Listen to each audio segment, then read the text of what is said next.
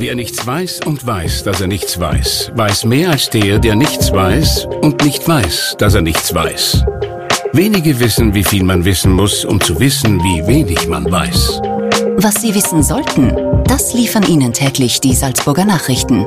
Salzburger Nachrichten, wenn Sie mehr wissen wollen. Gewalt gegen Frauen. Ein Podcast-Special der gefragten Frau. Kapitel 7 Die Neustarterin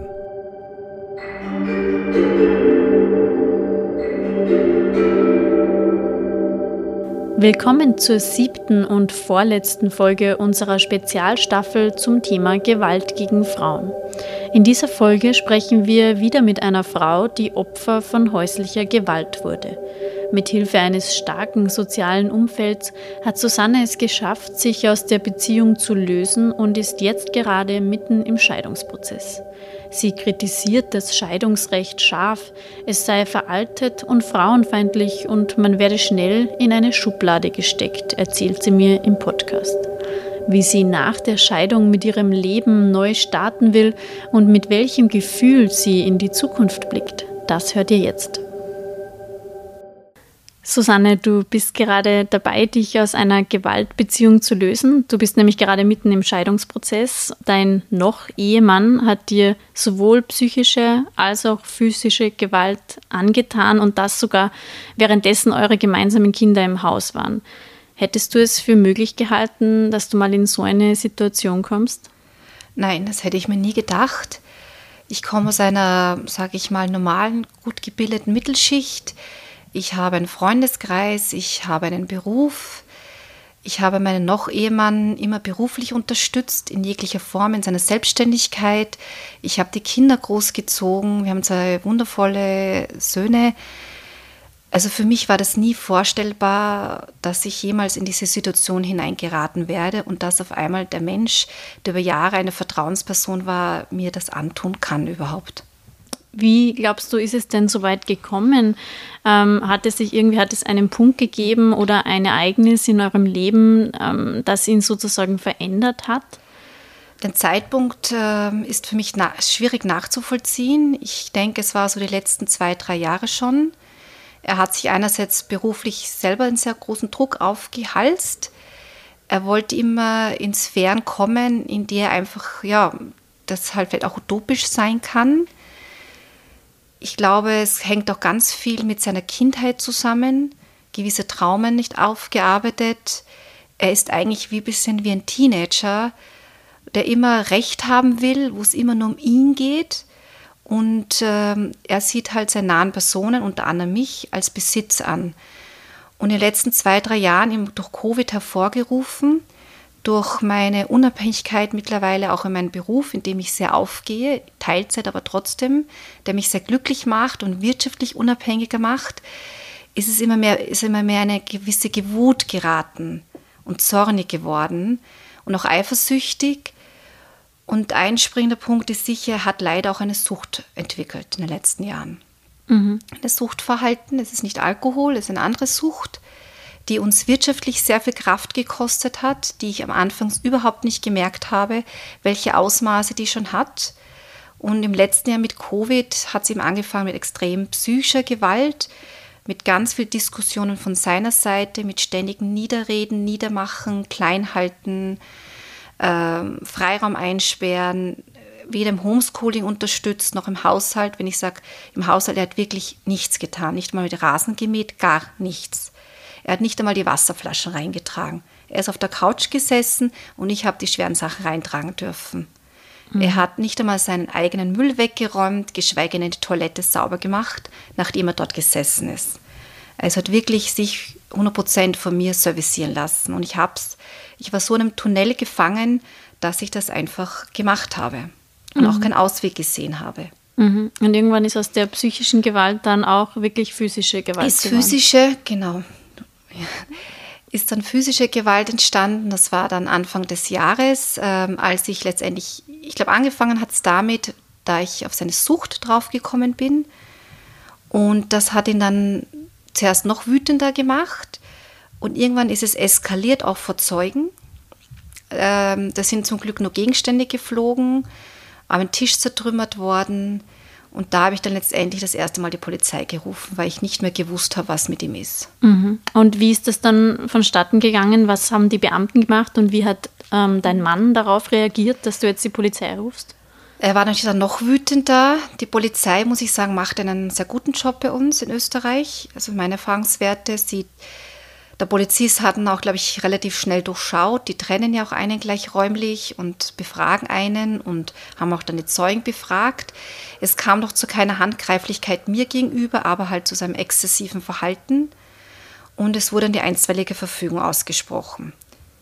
Mhm. Er ist aber dann wieder zwei, drei Stunden später dagestanden und ich hatte dann dummerweise ein schlechtes Gewissen oder gedacht, vielleicht habe ich überreagiert und habe wieder reingelassen. Und dann zum, ist es zum ersten Schlag richtig gekommen. Also unmittelbar nachdem genau. die Polizei mhm. da war. Und natürlich hat er mir dann ein schlechtes Gewissen gemacht oder mir suggeriert, dass ich übertrieben habe, dass ich schuld daran bin und was mir einfällt. Und ich habe mich gedacht, okay, er ist der Vater der Kinder. Was habe ich da getan? Das kann man, man kann doch nicht gleich deswegen die Polizei rufen. Also natürlich wieder die Schuld wie immer bei mir gesucht. Mhm. Wie viel haben denn die Kinder mitbekommen? Denn Gewalt an Frauen mhm. betrifft ja immer auch die ganze Familie. Genau. Äh, beim ersten Einsatz hat zum Glück der Jüngere geschlafen, der Große hat alles mitbekommen. Der ist nicht unter Schock gestanden. Der hat einfach nur gehofft, dass es wieder zwischen uns beiden passt. Und das war auch dann die ersten Wochen so, dass es eigentlich er hat dann versucht, harmonisch zu sein. Ich wollte getrennte Schlafzimmer, das wollte er nicht. Er wollte dann durch sehr viel körperliche Nähe, was für mich aber eine extreme Überwindung war. Aber ich habe es zuliebe der Harmonie gemacht. Ja. Dann hat er versucht, mit ein bisschen Zusammenräumen mich zu unterstützen, hat das aber noch unterstrichen, hervorgehoben. Und dann ist es noch intensiver, das Talking geworden. Mhm, mh. Und wie sehr, ähm, glaubst du, haben eure Kinder unter der Beziehung gelitten dann auch tatsächlich? Ich glaube schon sehr. Also es ist immer so schwer oft reinzuschauen. Der Größere ist eher zurückhaltend, der Kleine ist sehr offen. Auch Mama, der ist ein sehr lebendiges Kind. Und der hat sich immer schon die letzten zwei Jahre mal zwischen uns gelegt. Ja ich glaube, der war ein Schutz für mich oder wollte Schutzschild sein. Also der hat eine unbewusst eine extreme Aufgabe übernommen, die eigentlich kein Kind übernehmen sollte. Und es ist, sind zwei Jungs und es ist gerade für den Großen, der jetzt in die Pubertät kommt, extrem schwierig, weil es nicht ein großer Identitätsverlust ist. Und deshalb war es auch so wichtig nach dem zweiten Vorfall, dass ich dem Ganzen wirklich jetzt eine Grenze ziehen muss, denn sie müssen lernen, Gewalt an Frauen geht nicht. Ist kriminell, und das tut man nicht, weil sonst übernehmen sie das einmal in die nächste mhm. Generation mit. Also hast du, hast du da auch Angst oder Sorge gehabt, dass deine ähm, Jungs da ähm, was übernehmen könnten? Ja, sozusagen? auf alle Fälle. Mhm. Also mhm. schon, dass sie das als richtig empfinden, dass sie denken, ähm, man darf das und auch unbewusst abspeichern. Mhm. Wie geht es deinen Kindern jetzt? Sind sie sehr traurig, dass es eine Scheidung gibt ähm, oder sind sie froh, dass die Situation vorbei ist, wenn man da überhaupt so ein bisschen reinblicken kann, auch in ihre mhm. Köpfe? Also die ersten Wochen war es sehr hart für sie. Da wollten sie unbedingt, dass der Vater wieder zurückkommt. Und bis ich mal klipp und klar gesagt habe, nein, das geht nicht mehr. Es wird keine Ehe mehr so sein oder wir werden nicht mehr so eine vierköpfige Familie sein, wie wir es waren. Ich habe den Großen auch aufgeklärt. Ich habe einen Ambulanzbericht gezeigt das ist, ähm, das ist nun mal der Fakt, ja. Das hat der Papa mit der Mama gemacht und das geht nicht. Und seitdem hat er es verstanden und es ist viel ruhiger, entspannter geworden und ich bin auch viel entspannter und ausgeglichener geworden. Mhm. Wie ist es denn mit anderen Angehörigen oder Freunden? Du hast schon gesagt, es gab da Zeugen beim ersten mhm. Polizeieinsatz. Ähm, wie viel haben denn, hat denn dein Umfeld mitbekommen? Also die Nachbarn sehr viel und das waren auch die Zeugen, auch im zweiten Vorfall. Äh, die haben auch ganz fair ausgesagt. Es ist äh, mein Umfeld, meine besten Freundinnen, denen habe ich schon einiges erzählt gehabt, schon ersten, nach dem ersten Vorfall. Und da hat eine sehr gute Freundin gesagt zu mir, wir sind nicht solche Frauen. Noch einmal und dann rufst du mich und dann komme ich und das geht nicht. Und das hat mich eigentlich sehr hellhörig gemacht, weil ich zuerst schon gedacht habe, naja, man muss ja den Mann durch die schwierige Zeit unterstützen und vielleicht fordere ich zu viel ein oder vielleicht bin doch ich schuld, aber nein, es ist niemals eine Frau daran schuld. Mhm.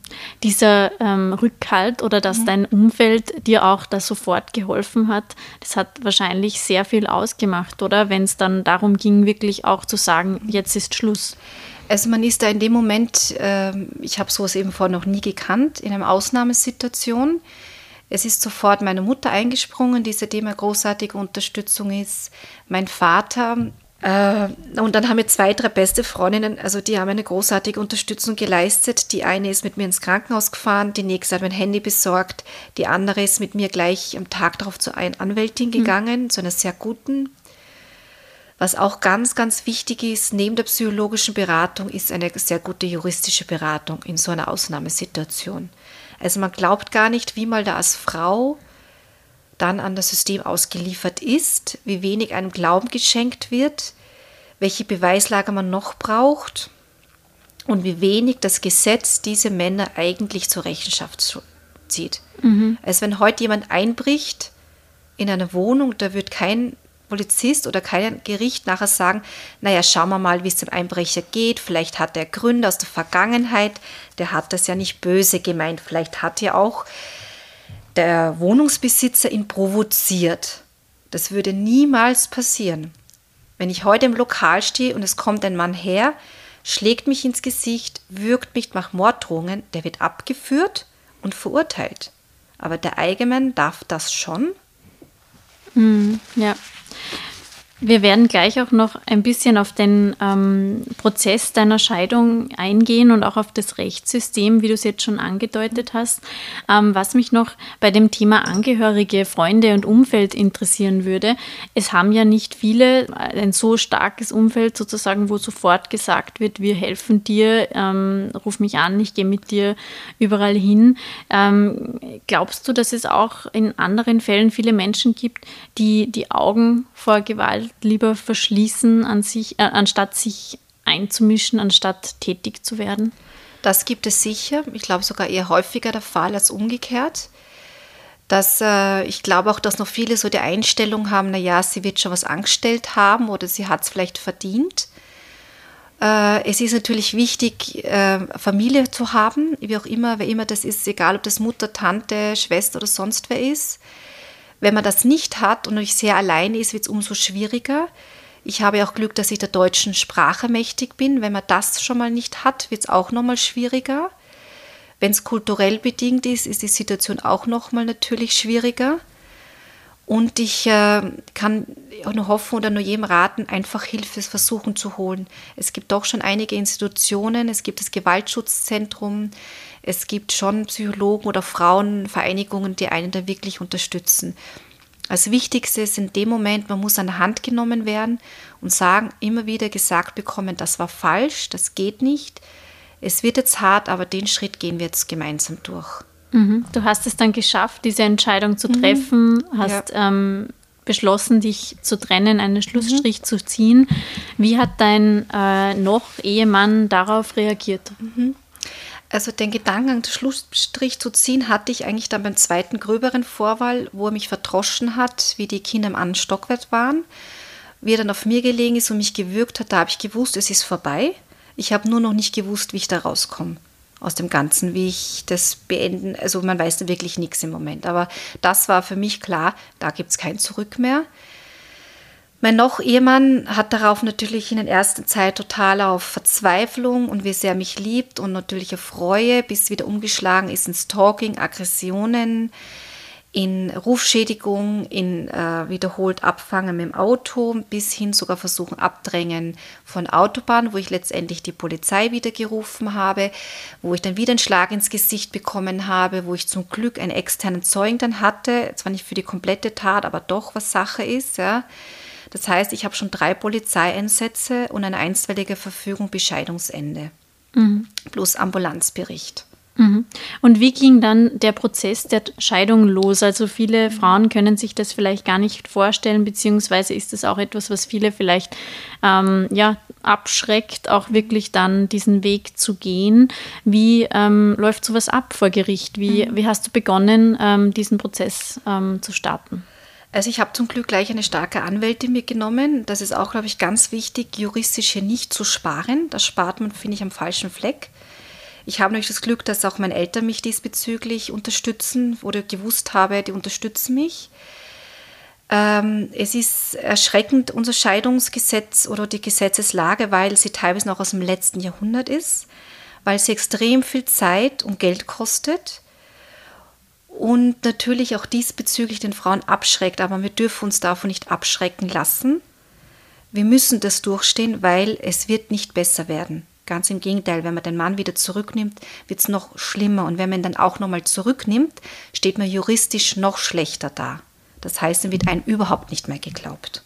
Mhm. Und das ist das Traurige. Du hast es vorhin schon angesprochen, ja. ähm, in anderen Fällen, wenn das jetzt in einem öffentlichen Ort passiert wäre oder du hast den Vergleich zu einem Einbruch gezogen, dann wäre da gar nicht die Frage nach, ähm, wer ist schuld. Mhm. Und bei so einem Scheidungsprozess musst du sozusagen Beweise erbringen, was er getan hat, beziehungsweise mhm. ähm, ja, ähm, deine, deine Sicht der Dinge schildern, ähm, haben deine äh, die Polizeiprotokolle dann nicht gereicht oder warum zieht sich das bei euch jetzt schon so lange hin? Das war ja vor einem halben Jahr, hast du mir erzählt, und genau. ihr seid immer noch nicht geschieden. Das genau. hört sich unheimlich lang an, wenn man dann nicht wirklich sich auskennt in dieser Materie. Das stimmt. Also wie gesagt, die Gesetzeslage ist ja sehr old-fashioned.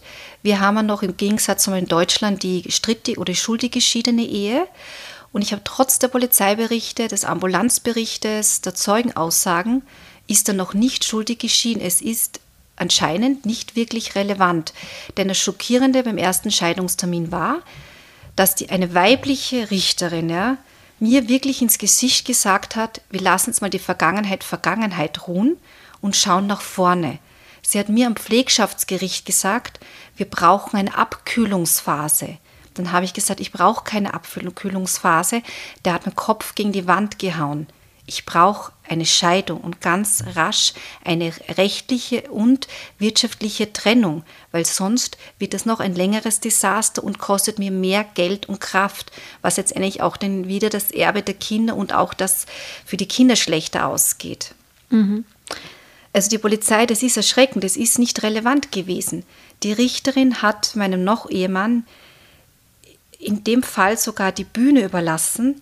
Sie hat ihm keine Grenzen aufgezeigt während des Gerichtssaals, obwohl er ständig laut geworden ist, Beschimpfungen gemacht hat. Er hat meine Anwältin sogar mehrmals äh, sehr primitiv angeredet, aber mich hat sie maßgeregelt, wie ich mal gesagt habe, er ist ein Psycho. Also sie war sehr einseitig, sehr wenig objektiv. Ich glaube, sie hat mich in eine Schublade geschoben, so quasi, die will nur aus der Scheidung viel rausholen. Ja? Aber ganz ehrlich, welche Frau will sich denn schlagen lassen? Welche Frau will freiwillig geschieden werden, wenn es nicht sein muss? Wer ist gern alleinerziehend? Da hat man automatisch wirtschaftlich wie emotionale Abstriche. Das wird doch eine Frau niemals von sich aus wollen. Mhm. Ja, es gibt ja, weil du es schon so ein bisschen angesprochen hast, ähm, erkläre ich es nur kurz für alle Zuhörerinnen und Zuhörer, zwei Arten von Scheidungen, eben die einvernehmliche Scheidung und die äh, strittige Scheidung. Ähm, die einvernehmliche eben, wenn beide sich scheiden lassen wollen, die strittige, wenn das nur eine Person möchte.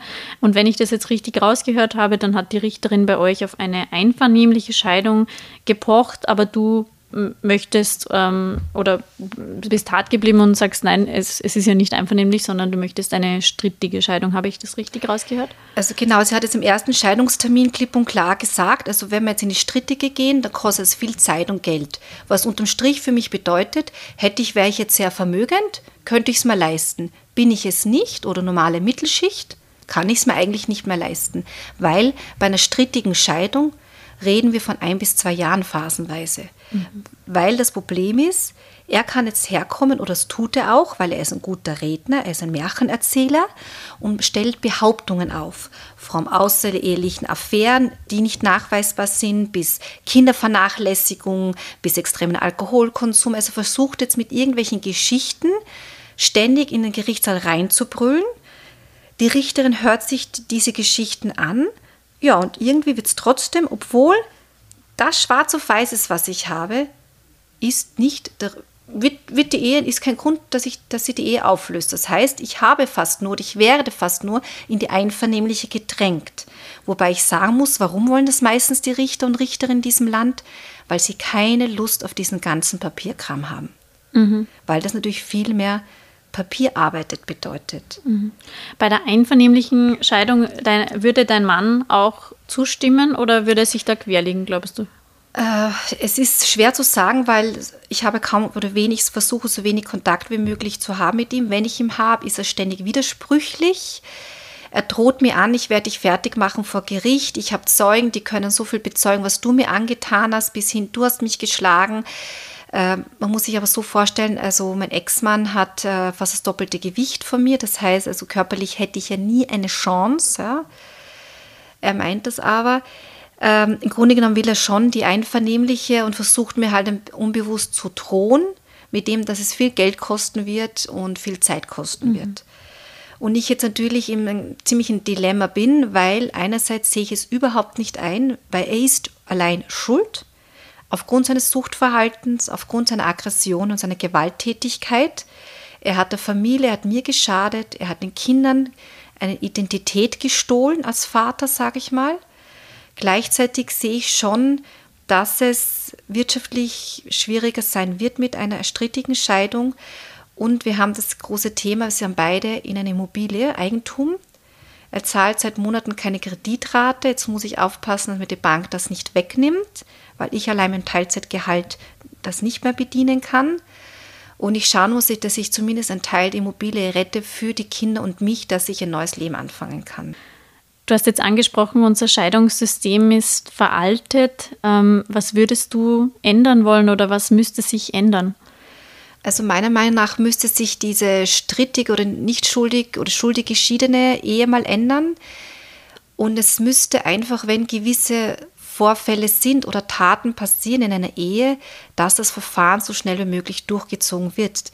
Weil wenn ich Gewalt habe oder Gewalt im Spiel ist, es gibt da keinen schlimmeren Scheidungsgrund mehr in der heutigen Zeit, ja, dann hat einfach die Gesetzeslage das ganz rasch durchzuwickeln wie in einem Fall eines Einbruches, wo ganz klar ist, dass der schuldig ist, ja, oder dass der eine Strafe bekommt, wie auch immer, und dass die Frauen und vor allem die Kinder so schnell wie möglich dann auch juristisch abgesichert sind.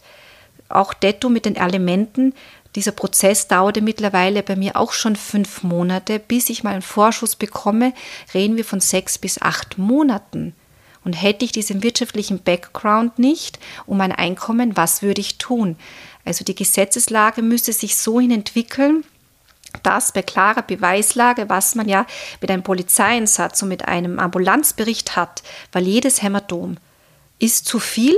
Ich brauche jetzt nicht welche Rippenbrüche oder welche gebrochenen Nasen, sondern jedes Hämatom ist zu viel. Ganz klar eine Scheidung so schnell wie möglich.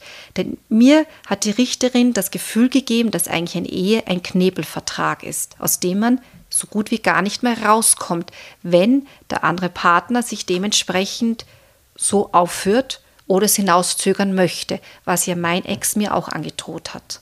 Mhm. Wenn ich nicht so funktioniere, wie er es möchte, dass es alles rauszögern wird, was mir ganz viel wirtschaftliche Substanz kosten wird. Mhm. Du hast gesagt, ähm, ein solcher Scheidungsprozess ähm, kostet natürlich ähm, Zeit und Geld, aber er belastet natürlich auch mhm. emotional sehr, kann ich mir vorstellen. Ja. Wie ist es denn äh, für dich persönlich gewesen in den Verhandlungen, wenn du da deinen Mann sitzen siehst? Wie ist es, wenn man den Mann, den, mit dem man einst sein Leben verbringen wollte, mhm. plötzlich im Gerichtssaal gegenüber sitzt?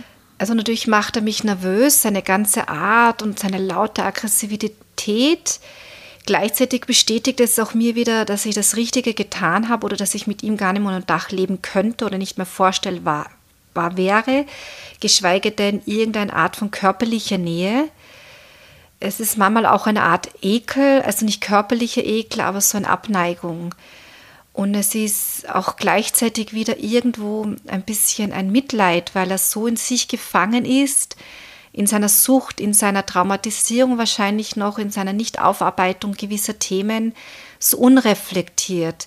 Und das tut mir dann aber letztendlich so wahnsinnig leid für die Kinder. Und er, man kriegt Kopfe von ihm. Also selbst die Richterin oder Anwälte halten ihn nach ein, zwei Stunden auch nicht aus. Das habe ich schon gemerkt. Also man hält ihn auch nicht mehr aus. Deswegen kann ich ihm gar nicht so viel die Kinder geben, weil er auch für die Kinder anstrengend ist. Mhm. Wie ist jetzt der aktuelle Stand der Dinge? Also ähm, ist jetzt schon ein, ein Ende dieses Scheidungsprozesses in Sicht oder Puh. ist es eher noch unsicher? Hast du Angst oder rechnest du damit, dass das noch länger weiter so geht? Ich tue mir da ein bisschen schwer, weil er ist unberechenbar oder so, weil er selber im Endeffekt keinen Dauer hat, habe ich das Gefühl. Ähm, es ist so, wir haben jetzt kurz vor Weihnachten die nächste Verhandlung. Das heißt, wir reden schon von acht Monaten, was unglaublich ein Wahnsinn ist eigentlich. Ich kann nicht mal sagen, was jetzt schon Kosten angefallen sind. Ähm, es ist das erste, muss ich mal schauen, dass die Immobilie nicht weggenommen wird von der Bank. Ich muss schauen, ähm, ja, ich muss mit der Anwältin wieder immer wieder Rücksprache halten, was können wir tun. Ich weiß auch nicht, ob er aufgrund seiner Selbstständigkeit jetzt sogar zu Fleiß den Konkurs versucht, in den Konkurs zu schlittern. Und er zahlt seit, seit Sommer keinen Cent Aliment an seine Kinder. Und das ist charakterlos. Ich rede noch nicht mal von welchen Summen, sondern ich finde es charakterlos, schäbig und äh, unglaublich, äh, ich, ich finde Worte dazu, weil das sind seine Kinder, sein Heiligtum, wie er gesagt hat. Und ich habe das auch erklärt. Das Geld für mich verdiene ich immer, es geht um die Kinder. Und die sollen einen Schulbesuch haben, ordentlich. Ich muss in die Bildung investieren, ins, ins Zuhause. Ich habe erhöhte Stromrechnung, Internetrechnungen, Betriebskosten. Also summiert sich ja alles. Ja. Es ist der Kredit eigentlich zum Zahlen. Ich will ihn ja auch nicht das Zuhause von heute auf morgen nehmen. Aber das zieht er nicht ein. Das heißt, ich streite neben Pflegschaftsgericht, Scheidungsgericht, auch noch jetzt wegen der Alimente und es liegt auch schon der Fall bei der Staatsanwaltschaft. Also das habe ich schon gemacht, dass wir ihn angezeigt haben. Mhm. Fühlst du dich von unserem Rechtssystem im Stich gelassen? Ich sage mal so, von der Polizei eigentlich nicht. Die haben, muss ich sagen, ich meine, die tun sich auch mal schwer einzuschätzen, aber die machen einen guten Job. Ich finde auch das System der einstweiligen Verfügung gut. Das hilft schon sehr viel, auch mit diesem Kontakt reduzieren. Das Scheidungssystem ist, wie gesagt, ich weiß nicht, ich kann gar nicht mehr sagen, eine Katastrophe. Das ist frauenfeindlich hochgradig und gewaltunterstützend, weil einfach die Männer nicht zur Rechenschaft gezogen werden. Sie werden es nicht. Weil was hat er bis dato für eine Strafe bekommen? Keine einzige, nicht einmal eine Geldstrafe. Er wird dann auch noch im Gerichtssaal mit Samthandschuhen angegriffen. Mhm. Wie geht es denn nun in deinem Leben weiter? Stichwort Neustart, sofern der jetzt überhaupt schon für dich möglich ist, da ja der Prozess noch nicht abgeschlossen ist. Aber wie ähm, bzw. mit welchem Gefühl blickst du in die Zukunft? Eigentlich blicke ich optimistisch in die Zukunft. Ich bin ja auch, mir geht es ja auch phasenweise sehr viel besser als noch vor einem halben Jahr, weil diese psychischen Belastungen, dieses äh, dieser psychische Terror oder Gewalt weggekommen oder wegfällt, großteils, außer ich höre mal. Es ist natürlich ein immenser finanzieller Druck da, aber ich sage mal, so einem Land wie Österreich, es, weiß ich das, und solange ich meine Eltern und meine Freundinnen habe, werde ich das immer schaffen. Man muss halt einfach jetzt mal zurückstecken eine Zeit lang. Aber ich blicke optimistisch. Ich sage mir, ich habe es die Hälfte meines Lebens. Ich bin gut, sehr gut ausgebildet. Ich habe viel Interessen. Ich habe einen echt sehr guten Arbeitgeber, der mir da auch den Rücken stärkt oder mir auch den Freiraum der Zeitenteilung lässt, was ja auch sehr wichtig ist, mit dem ich das auch klar kommuniziert habe, was passiert ist. Also ja, nichts vertuschen, das ist auch ganz wichtig. Und ähm, ja, und ich bin, ich versuche wirklich nach, nach vorne zu schauen sobald auch die Scheidung erledigt ist, mir wieder ein neues Heim zu schaffen und dann meine Hobbys wie Reisen nachzugehen. Ein Neustart ist ja immer auch eine Reise ins Ungewisse, wo wir gerade beim Reisen sind. Ja. Ähm, was macht dir Mut, wenn du an diese Reise denkst? Mut macht eigentlich, dass ich, oder das merke ich jetzt schon, ich kann wieder entscheiden, was ich tun kann tagtäglich.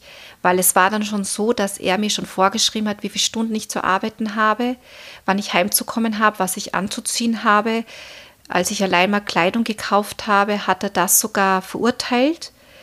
Er hat sogar meine Chefin angerufen, mit ihr über die Dienstpläne zu sprechen, dass es so nicht mehr geht, obwohl ich einen Teilzeitstopp mit 20 Stunden hatte, das zu beurteilen und verurteilen. Ja.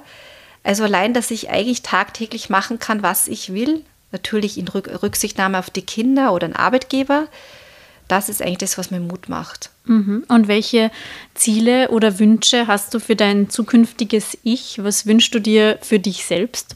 Dass ich daraus wachse, dass ich wirtschaftlich relativ unabhängig bin, auch wenn ich vielleicht weniger zur Verfügung habe, vielleicht nicht mehr das schicke Auto oder schicke Designertasche, aber ich habe zumindest, ich entscheide, was das Geld, was ausgegeben wird und reinkommt, ähm, dass ich meine Reisen endlich wieder machen kann, die ich immer wollte. Und ich bin auch davon überzeugt, dass ich eines Tages einen Partner finde, der zu mir passt. Und dann ist Partnerschaft auf Augenhöhe, weil das wünsche ich mir. Mhm. Möchtest du vielleicht abschließend noch Frauen, die in ähnlichen Situationen sind, etwas raten ähm, oder ihnen Mut zusprechen, was wichtig ist auch für sie, wenn sie jetzt zuhören und äh, deine Geschichte hören? Ja, gerne.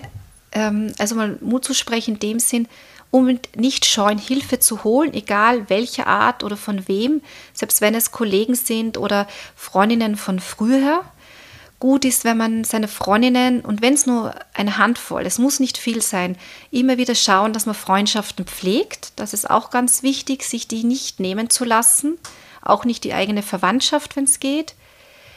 Sich niemals für das, was passiert ist, verantwortlich fühlen. Es gibt niemals einen Grund für Gewalt. Das ist ein, das ist, da wird eine Grenze überschritten, da gibt es kein Zurück mehr. Es gibt dann auch keine Alternativen mehr außer die räumliche Trennung und die juristische Trennung nach solchen Vorfällen, weil es wird nicht mehr besser. Ganz im Gegenteil, es wird womöglich dann nur noch schlimmer. Und auch es nicht vertuschen. Sagen ganz klar, wenn jemand fragt, warum lebst du in Scheidung, also ich sage das ganz klar heraus. Ich sage keine Details, aber ich sage mal, es kam zu häuslicher Gewalt. Das geht nicht und aus diesem Grund muss ich meine Kinder und mich schützen. Liebe Susanne, vielen, vielen Dank. Ich glaube, du hast hier sehr viel Stärke und Mut bewiesen, dass du mit mir gesprochen Danke. hast. Und ich glaube, du hast auch vielen Zuhörerinnen und Zuhörern ähm, einen guten Einblick geben können und ihnen auch vielleicht etwas Mut machen können. Vielen Dank für das Gespräch. Danke fürs Zuhören.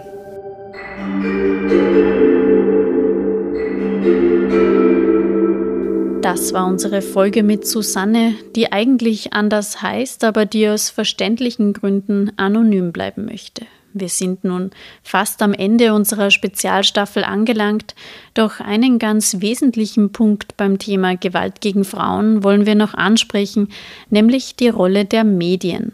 In unserer nächsten und letzten Folge sprechen Stefanie Rausch und ich mit Karin Zauner, unserer Chefin vom Dienst bei den Salzburger Nachrichten. Wir analysieren den Umgang der Medien mit Gewalt gegen Frauen, sprechen über journalistische Verantwortung und über ein paar Lehren, die wir rückblickend aus dieser Podcast-Staffel ziehen können. Hört gerne rein und schreibt uns euer Feedback an podcast.sn.at. Abschließend noch ein wichtiger Hinweis für euch, wenn ihr von Gewalt betroffen seid oder jemanden kennt, der von Gewalt betroffen ist. In Salzburg gibt es folgende Anlaufstellen. Das Gewaltschutzzentrum Salzburg erreicht ihr unter 0662 87 01 00. Den Frauennotruf Salzburg erreicht ihr unter 0662 88 11 00 und auch die Frauenhäuser in der Stadt Salzburg und in Saalfelden helfen euch weiter. Österreichweit hilft euch außerdem die Frauen-Helpline unter 0800 222 666 24 Stunden am Tag weiter.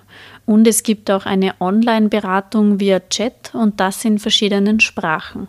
Dieses Angebot findet ihr unter www.haltdergewalt.at. Und speziell für Männer in akuten Konfliktsituationen gibt es seit kurzem die Männerinfo. Die Hotline ist anonym und kostenlos unter 0800 400 777 erreichbar. Gewalt gegen Frauen. Ein Podcast-Special der gefragten Frau. Kapitel 7 Die Neustarterin. Thank you.